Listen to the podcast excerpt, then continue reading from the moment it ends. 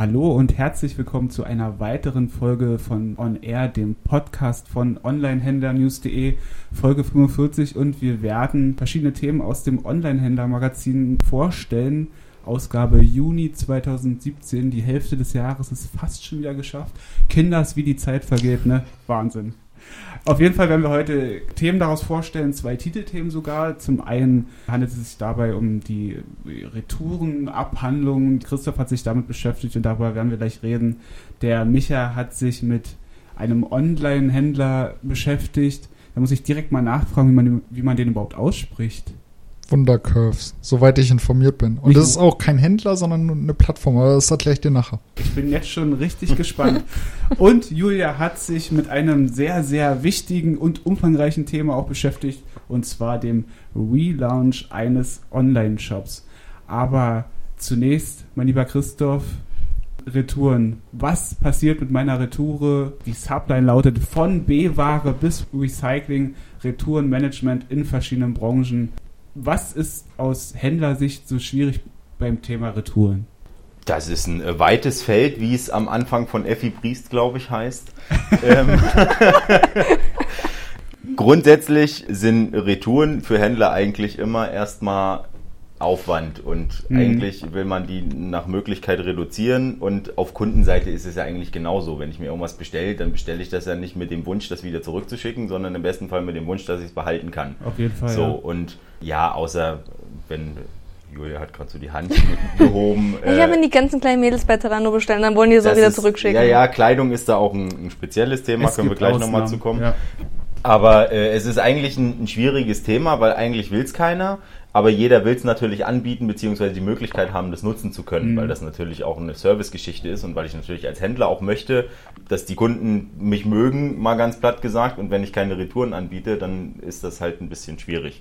So, und je nach Branche wird das einfach anders gehandhabt, wie ich mit Retouren umgehe. Natürlich gehe ich mit einem zurückgeschickten T-Shirt bei Zalando anders um als mit einer Waschmaschine, die ich bei Cyberport gekauft habe. Genau, darauf wollte ich auch ein bisschen hinaus. Das ist ja quasi bei jeder Produktkategorie musst du da das anders handhaben. Genau. Und du hast das an verschiedenen Beispielen gezeigt, zum Beispiel halt, wie du schon gemeint hast, gerade Kleidung. Sehr interessant auch, dass du da Spreadshirt als ja, noch speziellerem Fall äh, mit integriert Genau, und der Spreadshirt ist da eigentlich ja sogar ein, ein interessanter Sonderfall, weil ich habe auch mit, mit Zalando gesprochen. Bei Zalando ist es im Prinzip so, wie man sich vorstellt. Mhm. Ich bestelle mir ein paar T-Shirts, vielleicht in verschiedenen Größen, so und dann gucke ich, was passt mir, den Rest schicke ich wieder zurück. Da ist es auch ganz oft so, dass, wie es im Laden ja auch ist, wenn da jemand ein T-Shirt anprobiert und nimmt das dann nicht, dann wird das ja nicht weggeschmissen, sondern dann wird das gereinigt und wird wieder rausgehängt. Mhm. So, und bei Zalando läuft das im besten Fall, wenn jetzt das Produkt dann keine Mängel hat oder so, läuft das halt ähnlich. Spreadshirt ist eben ein besonderer Fall, weil die fertigen ja Spezialprodukte einzeln genau. für die Kunden an. Du äh, suchst dir irgendein Logo aus, pappst dir das da online auf dein T-Shirt und lässt dir dann dieses T-Shirt zuschicken. Das lässt sich natürlich, oder, oder äh, Fußballmannschaften, die sich da Trikots anfertigen lassen mhm. und so ein Quatsch. Und das lässt sich natürlich schlecht wieder dann weiterverkaufen, weil wer will dann ein T-Shirt kaufen, wo drauf steht, meine liebe Mama Maya oder so und dann will man es doch nicht haben, wenn man selber verstehst, worauf Sehr ich hinaus will. Beispiel, ja. Deswegen haben die tatsächlich auch nur eine Retourenquote von 0,7 Prozent, was extrem wenig, wenig ist. Ja. Also du bei den meisten Branchen hörst du immer so wenigstens 10 bis 15 Prozent. Mhm. Bieten natürlich trotzdem Retouren an aber da läuft das äh, in der Regel so, dass das dann entweder äh, gespendet wird oder, was ich sehr fair finde, dass die versuchen, auf Retouren einfach komplett zu verzichten. Wenn ich mir ein T-Shirt in der M bestelle, mhm. das T-Shirt ist zu klein und ich brauche eine L, dann sagt Spreadshirt nicht, naja, schick's zurück und wir schicken dir ein neues zu, sondern dann kannst du das quasi auch behalten, kriegst die größere Größe, weil sie mit dem kleineren letztlich ja dann auch bloß nichts anfangen können. Und das ist eigentlich für alle Beteiligten gut. Ich als Kunde, wer weiß, was ich mit dem T-Shirt anfange, aber das mal dahingestellt, mhm. ist es für alle Beteiligten eigentlich eine sehr einfache Variante, Retouren zu vermeiden. Genau, du hast dich aber nicht nur mit Kleidung befasst, sondern auch mit größeren Produkten und zwar unter anderem Elektrogeräten und Möbeln. Wie sieht es da genau, aus? Genau, da ist das eigentlich sehr spannend, weil da ist für den, für den Kunden erstmal die Frage, wie läuft das denn eigentlich, wenn ich tatsächlich was retournieren will oder muss? Also eben zum Beispiel eine Waschmaschine oder eine große Couch, die kann ich ja nicht in mein, in mein Auto packen und zur Post bringen, weil das wird ein bisschen schwer. Und da hatte ich jetzt speziell mit Cyberport gesprochen und bei denen ist es eben so, dass dann, wenn es tatsächlich zur Retour kommt, dass eine Spedition beauftragt wird und die im Prinzip den ganzen Vorgang für den Kunden übernimmt. Die kommen an, die verpacken es im Zweifel um. Wenn jetzt ich, man hebt ja auch nicht unbedingt einen Karton von der Waschmaschine auf, mhm. so wenn ich eben das nicht mehr habe und die übernehmen dann den ganzen Versand. Und interessant ist dann eigentlich, was dann im Lager damit passiert. Weil wenn ich jetzt eine frische Waschmaschine habe, die der Kunde dann nicht nehmen will, weil sie dann doch weiß ist und nicht beige, dann kann ich die natürlich wieder ich neu verkaufen. dann kann ich die natürlich wieder neu verkaufen, aber es gibt ja auch Mängelprodukte und da war es bei den Großgeräten so, dass die dann im Lager eben genau prüfen, was ist los mhm. mit der Ware, wie kann ich die einteilen, kann ich die neu verkaufen, kann ich die gebraucht wieder verkaufen, wenn sie Minimängel hat, draußen ein Kratzer dran ist oder sowas. Wenn sie gar nicht mehr verkäuflich ist, dann äh, wird die tatsächlich klassisch recycelt einfach. Und bei Cyberport ist äh, ganz spannend, die haben eigenes äh, Retourenreporting, da werden sie aber nicht die einzigen sein, das werden alle haben, mhm. dass die quasi gucken können, dass das Gerät, was mir jetzt gerade zurückgeschickt wird vom Kunden, auch tatsächlich ein Gerät ist, was bei uns gekauft wurde, dann äh, mit Seriennummern, Abgleich mhm. etc. Weil da, also ich denke mal, das haben sie auch nicht einfach so eingeführt. Ich denke mal, da wird es wahrscheinlich auch Betrugsversuche mal gegeben haben, zumindest, dass die Kunden sich gedacht haben, ich habe hier so eine alte Maschine und schicke ich mhm. mal hin und sage es Retour, mal gucken, was passiert, so nach dem Motto. Das ist eigentlich ganz interessant. Kommen wir mal noch ganz kurz zu einer Kategorie, die ich persönlich fast am spannendsten finde, und zwar Matratzen. Mhm. Die Händler und so sprießen ja quasi aus dem Boden der Zeit und schon seit längerem fast Genau, und viele werben auch damit, dass sie mit, einem hunderttägigen Rückgaberecht, genau. man, man wundert sich immer, wie soll das funktionieren, wenn da ein Mensch 100 Tage lang genächtigt hat und sonst welche Sachen gemacht hat. ne? ähm, wie, Gegessen. Wie, wie, ganz genau. Wie, wie, wie soll das funktionieren? Welche ähm, Das da war auch tatsächlich meine erste Frage, als ich mit Emma, in dem Fall Emma Matratzen, mhm. gesprochen hatte. Das ist ja bei den Matratzen sowieso der Fall, dass die alle nur, nur eine haben, die für alle passt. Und das hat den ganz einfachen Grund, dass die sagen, wenn ich mir eine neue Matratze kaufe, dann muss ich da erstmal einen Monat, sechs Wochen drauf liegen, bevor ich überhaupt einschätzen kann, ob mhm. die jetzt wirklich bequem ist. Ob die, die muss ich erstmal an den Körper anpassen und das braucht halt einfach Zeit. Und deswegen ist es für die Matratzen-Startups sogar von Vorteil, so eine lange Rückgabezeit anzubieten, damit eben nicht so eine, so eine Schnellschussretouren kommen, dass ein Kunde zwei Nächte ah, drauf liegt, sagt, es ist unbequem, schicke ich wieder zurück, mh. sondern dass sie ihnen eben wirklich die Zeit geben, sich auch dran zu gewöhnen und dem Kunden dann eben entsprechend die Möglichkeit geben, wenn es einfach nicht funktioniert, obwohl er es gerne würde, dann das doch zurückzuschicken. Und das ist eigentlich der Hauptgrund, warum die so ein langes Rückgaberecht anbieten. Und da sind sie ja, das machen ja alle. Also ich habe mehrere äh, gefragt ja. und dann nochmal bei mehreren FAQs rumgeguckt ob du da jetzt diese Kasper-Matratzen hast oder gibt österreichische Hongi oder Emma-Matratzen, mhm. bieten alle diese 100 Tage an. Hast du von irgendwem auch einen kleinen Einblick bekommen, wie hoch da die Quote ist? Oder wollte man das ähm, nicht unbedingt verraten? Naja, wir haben also auch mit Emma-Matratzen speziell habe ich gesprochen und die haben auch von einer Retourenquote von ungefähr 10% gesprochen. Was gängig ist, oder? Ja, also das ist, glaube ich, nicht, nicht ungewöhnlich. Okay. Interessanter Einblick auf jeden Fall. Wir haben viel gelernt jetzt schon über Retouren. Im Magazin wird natürlich noch weitaus mehr stehen. Selbstverständlich unter anderem das Sexspielzeug. Ach ja, das, das wollen wir, na, na, das, aber, das, das, wollen wir doch nicht ja, spoilern, oder? Nee, nee, das sollte man nachlesen. Genau, Micha, du Thema hast... Thema Second Hand. Oder führt das jetzt zu weit? ja, ich, wir sollten nicht oh weiter... Oh das, äh, das bekam ich, das, ich Können möchte nur kurz wechseln? dazu sagen, das bekam ich als Interviewantwort von dem entsprechenden Shop. Ja, ja. Nicht schlecht. Also jetzt, Micha, aber jetzt hör auf, sonst kommen wir nie dazu. Genau, du warst, äh, du warst, ja, kann man auch sagen, äh, zu Besuch bei Wundercurves. Ähm, wer oder was sind, ist, wie auch immer, Wundercurves? Ähm, Wundercurves ist eine Plattform slash Magazin, das sich vor allem für sogenannte Plus-Size-Mode mhm. einsetzt. Also Übergrößen würde man hier sagen. Übergrößen würde man in Alterssprache sagen. Neun heißt natürlich Plus-Size, also alles jenseits der, ich glaube, 36, was mhm. man halt so bei HM als Maximum findet, wenn ich mich nicht irre. Genau, und die ähm, wollen jetzt nicht nur ihren Kundinnen, also sie haben sich bisher erstmal auf die Frauen mhm. ähm, spezialisiert, nicht nur Mode anbieten oder Mode zeigen, die, ähm, die sie tragen können, weil die ist sehr selten in den stationären Geschäften, sondern auch so ein bisschen dieses, dieses Lebensstil-Ding. Das, es muss nicht nur, oh, mir passt diese Mode, sondern sie sieht auch noch gut aus. Mhm. Genau, das sind drei junge Gründer und ihr kleines Team, die hier in Leipzig gerade noch im Spin Lab sitzen. Also dem Inkubator von der ähm, Hochschule hier. Mhm. Den kompletten Namen habe ich vergessen, weil der ist sehr kompliziert. Das Ähm, ist nicht schlimm.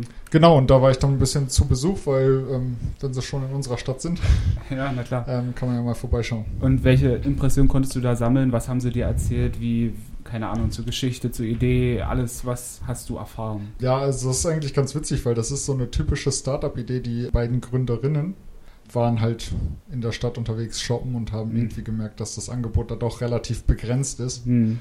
und haben das ihrem Kumpel erzählt, der irgendwie aus der Unternehmensberatung kam und dann direkt erkannt hat, oh, da kann man ein Geschäft draus machen und haben es dann wirklich nebenberuflich so als Hobby eigentlich hochgezogen, die Plattform und sind damit sehr gut angekommen und haben jetzt so langsam äh, sich entschieden, ähm, das Vollzeit zu machen. Also Tiffany La, eine der Gründerinnen, die hat erst im März ihren Vollzeitjob, den sie ursprünglich hatte, wirklich gekündigt, um jetzt Vollzeit sich auf Wundercurves zu konzentrieren. Hm. Die, waren die nicht auch bei dir, die Höhle der Löwen oder irgendwie sowas? Äh, nee, das war ein anderes. Das war Sugar Shape, die quasi Unterwäsche für Übergrößen ah, okay, sowas ähm, gemacht Art. haben, auch in Schick. Was haben sie gemeint? Was kann man da in der nächsten Zeit erwarten, noch so von denen? Ähm, ja, ähm, da gibt es gerade so einiges, was abgeht. Sie kriegen jetzt auch gerade so richtig viel Medienaufmerksamkeit. Also Unter anderem von uns. Äh, auch von uns, ja, aber auch ähm, MDR war da. Das Königspaar aus Schweden war ja in Leipzig letztens. Mhm. Und die waren dann auch im Spin Lab unterwegs und haben sich da Ach, mal die Mhm. ganzen Startups und sowas alles angeguckt. Ähm, in nächster Zeit, ob es jetzt wirklich die nächsten Projekte sind, die sagen ihnen, aber auf jeden Fall wollen sie auch so ein bisschen die ähm, Männer noch bedienen, wenn ich Mhm. das äh, richtig in Erinnerung habe. Und vor allem gibt es jetzt noch mehr Kooperation, weil, wie gesagt, Wundercurves ist eigentlich kein Händler, denn Hm. Sie kooperieren mit Händlern, wie Zalando zum Beispiel, und zeigen auf ihrer Plattform, da gibt es halt diese Kleidung, beziehungsweise bringen die Angebote halt auf die Plattform. Die gesamte Kaufabwicklung und Bestellabwicklung ist so. aber noch extern. Ach so, okay. Da geht es dann darum, langfristig oder mittel- und langfristig, dass man quasi gucken muss oder dass sie gucken wollen, ob sie vielleicht doch den Bestellablauf über ihre Seite und trotzdem mit den Kooperationspartnern das hinkriegen. Die nächsten Projekte sind auch, dass sie jetzt einen Shopfinder integrieren wollen auf ihrer Mhm. Seite, Hm. dass man zum Beispiel jetzt in Leipzig bietet sich ja gerade an, weil sie ja hier sind, dass sie sagen, okay, in Leipzig findest du in diesen Geschäften Hm. eine Auswahl für deine Größe. Also, dass man auch dass man- stationär dahin Genau, geht. stationär auch. Interessant auf jeden Fall, Wundercurves, wir bleiben am Ball, was da alles passiert. Julia, du, also wenn Wundercurves irgendwann mal einen Online-Shop dann doch einen richtigen eröffnen und den dann irgendwann neu machen Mhm. wollen, ja, okay. Äh, Das war eine sehr schöne Überleitung. Aber immerhin ging es noch in die richtige Richtung. Ich hatte ein bisschen, was du mir sagen Dann wolltest. Naja, da, okay. Hm. dann benötigen sie auf jeden Fall einen Relaunch. Und du könntest denen dabei helfen. Denn dein Titel oder dein, dein ja, Hauptartikel in diesem Magazin lautet äh, der Relaunch des Online-Shops Stolpersteine, Herausforderung und die Frage, ob soft oder hart. Ein wenig provokant natürlich auch, aber dazu kommen wir gleich, was das überhaupt bedeutet. Genau, du erzählst da quasi so eine, so eine Geschichte von einem gewissen Daniel Schulz, der, wie ich vermute, nicht wirklich existiert. Liege ich da richtig? Ach was, das ist mein bester Kumpel. Nein, äh, tatsächlich. Ähm, es ist manchmal ein bisschen schöner, solche, solche Praxisbeispiele solche praktischen Sachen einfach quasi auch an jemanden zu demonstrieren. Und äh, besagter Herr Schulz äh, hat einen Online-Shop von vor zehn Jahren und hat sich gedacht, ich muss den neu machen. Und darum geht's ja beim Relaunch. Also Mhm. einfach mal zu gucken, okay, mein Shop, der ist relativ alt, der entspricht nicht mehr dem Standard. Irgendwie, der, ich meine, der E-Commerce bewegt sich so schnell, da gibt es tausende von Trends, irgendwie wird mal wieder was modern und ein Shop, der irgendwie 2000 entstanden ist, der, der sieht halt aus wie von 1980 gefühlt. Genau. So, ne? Das tut beim Zuschauen schon weh und es hat dann ganz oft das Problem, dass auch Kunden den als veraltet wahrnehmen und dann auch einfach nicht mehr da bestellen, weil sie ihn für nicht seriös empfinden. Weil wenn man das mit Amazon oder Zalando oder Konsorten vergleicht, die Seiten sehen halt einfach immer irgendwie modern aus und das ist so ein bisschen der Status quo und wer das nicht erreicht, der muss da schon mal Genau. zurückstecken. Deswegen entscheidet er sich für einen Relaunch. Was sind so die ersten Schritte, die man da unternehmen muss oder die Herr Schulz unternommen hat? also du kannst eine Relaunch grob in fünf Phasen teilen. Mhm. Und das erste, was es quasi geht, ist die ganze Planung und Konzeption. Also das Ding ist, du kannst nicht einfach sagen, ich mache jetzt eine Relaunch und dann ist das in drei Tagen gegessen. So ist es nicht. So ein Relaunch ist ein extrem langwieriges Projekt, das kann sich gerne mal auch um ein halbes Jahr ziehen. Mhm. Also wir reden jetzt hier von einem, von einem harten Relaunch, also wirklich von jetzt auf gleich ist eine neue Seite da. Genau, So vielleicht in- in- erklären wir jetzt mal kurz, was ein harter und was ein softer äh, Genau. Relaunch ist. Also ein harter Relaunch ist quasi, ähm, die alte Seite wird abgeschaltet und die neue ist plötzlich da. Das Ah, okay. ist quasi, und die kann komplett anders aussehen, die kann vom Design her, aber auch von der Menüführung, äh, von der ganzen Usability, die kann halt wirklich komplett neu Mhm. sein. Das hat Vor-, aber auch Nachteile. Und dann gibt es noch quasi den soften Relaunch, da werden immer also Kleinigkeiten geändert. Da wird erstmal guckt, passt das, kommt die Kunden damit klar? Also da wird zum Beispiel vielleicht mal die Menüführung ein bisschen angepasst. Beziehungsweise das Logo wird geändert. Mhm. Und, aber das sind so kleine Sachen, da werden auch viele AB-Tests gemacht. So, ne, die eine Hälfte kriegt das, das angezeigt, die andere, weiß ich nicht, den einen Blauton, die andere Hälfte kriegt einen anderen Blauton angezeigt, wird geguckt, das funktioniert besser. Dann wird es halt immer peu à peu, Schritt für Schritt umgesetzt.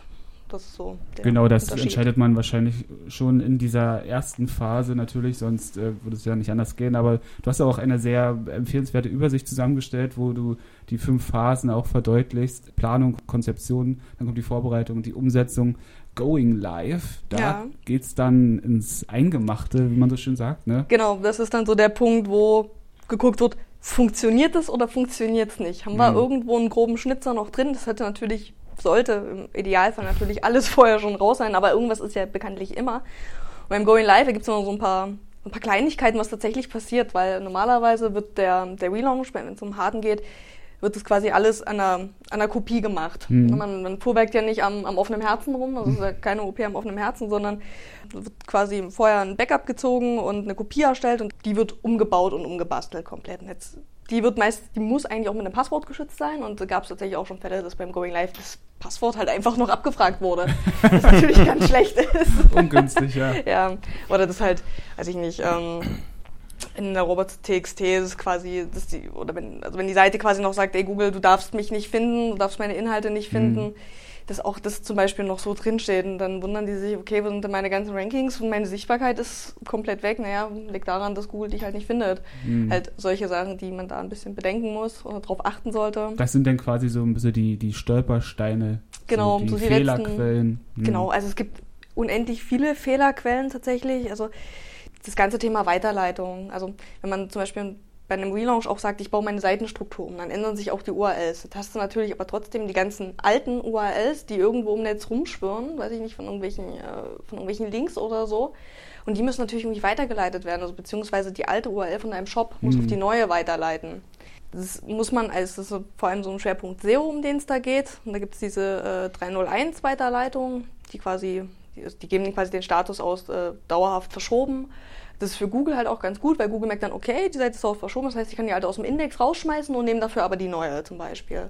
Solche Sachen muss man da Mhm. halt auch bedenken. Also es ist relativ technisch das Ganze auch, deshalb ist es auch echt empfehlenswert, das nicht alleine zu machen. Also wenn man Mhm. keine Ahnung hat, sich einen Profi ranholen, das durch eine Agentur machen lassen, ist echt empfehlenswert, weil es kann einfach so viel schiefgehen dabei und am Ende stehst du da, hast zwar einen neuen Job, der toll aussieht, aber keine Kunden. Und was man vor allem wahrscheinlich auch nicht machen sollte, ist, wenn es äh, live gegangen ist, das nicht mehr überwachen, sondern einfach nur dahin vegetieren lassen, sondern stets ein Auge drauf werfen. Ne? Ja, also das ist ganz klar, das ist total wichtig nach dem Relaunch einfach, also nicht alle Viere von sich und erstmal zwei Wochen in Urlaub fahren, Mhm. sondern wirklich gucken, ähm, wie, wie ist das, ist, läuft die Indizierung, also hat Google meine kompletten Seiten gefunden, wie, wie verhält sich das mit der Sichtbarkeit? Ist die extrem, also es passiert ja leider bei, bei einem Relaunch relativ oft, dass die Sichtbarkeit dadurch äh, leidet und runtergeht. Aber auch da kann man dann gucken, wie kann man das abfangen? Ist es zu extrem? Wo, wo liegen da eventuell auch Fehler? Ne? Das ist ja dann auch, da geht es dann auch noch so ein bisschen ins, vielleicht nochmal die Feinheiten abzustimmen und sowas.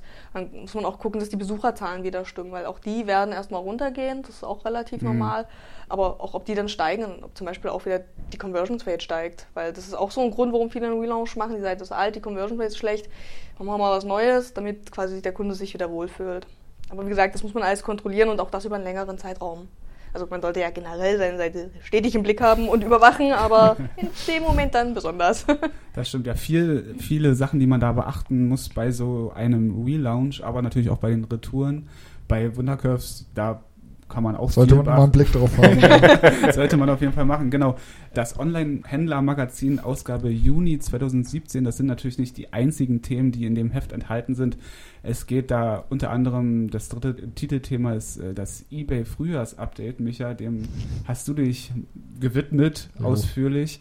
Auch ein, ein wenig eine, eine wenig provokante Subline, warum der Marktplatz jetzt am Scheideweg stehen könnte. Warum das so ist, das sollte man nachlesen. Weitere Themen sind zum Beispiel, damit habe ich mich befasst, Onlinehandel ohne, äh, ohne, Oh ne.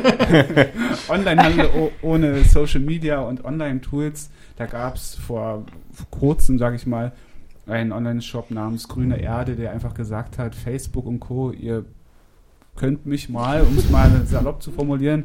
Und ja, warum der das gemacht hat und wie das gelaufen ist, ob es erfolgreich war oder nicht, das kann man dort nachlesen. Und um real.de geht es noch und dem Wandel. Themenreihe Shopsysteme nicht zu vergessen, Teil 4, kostenlose, Teil kostenlose Open Source Lösungen und so weiter und so fort. Ja, und viele weitere Themen, ich will jetzt nicht alle aufzählen, gibt's im aktuellen Magazin, das man sich natürlich kaufen kann über onlinehändlernews.de für 4,90 Euro oder ein Probeabo abschließen, kann man gerne machen. Oder gleich ganz in die Vollen des Jahresabo. Das kann man Ja. natürlich auch machen, man kann aber auch ruhig erstmal reinschnuppern und das kostenlos lesen bzw. downloaden. Wir freuen uns über alles. Wir freuen uns auch auf jeden Fall fürs Zuhören und sagen bis zum nächsten Mal.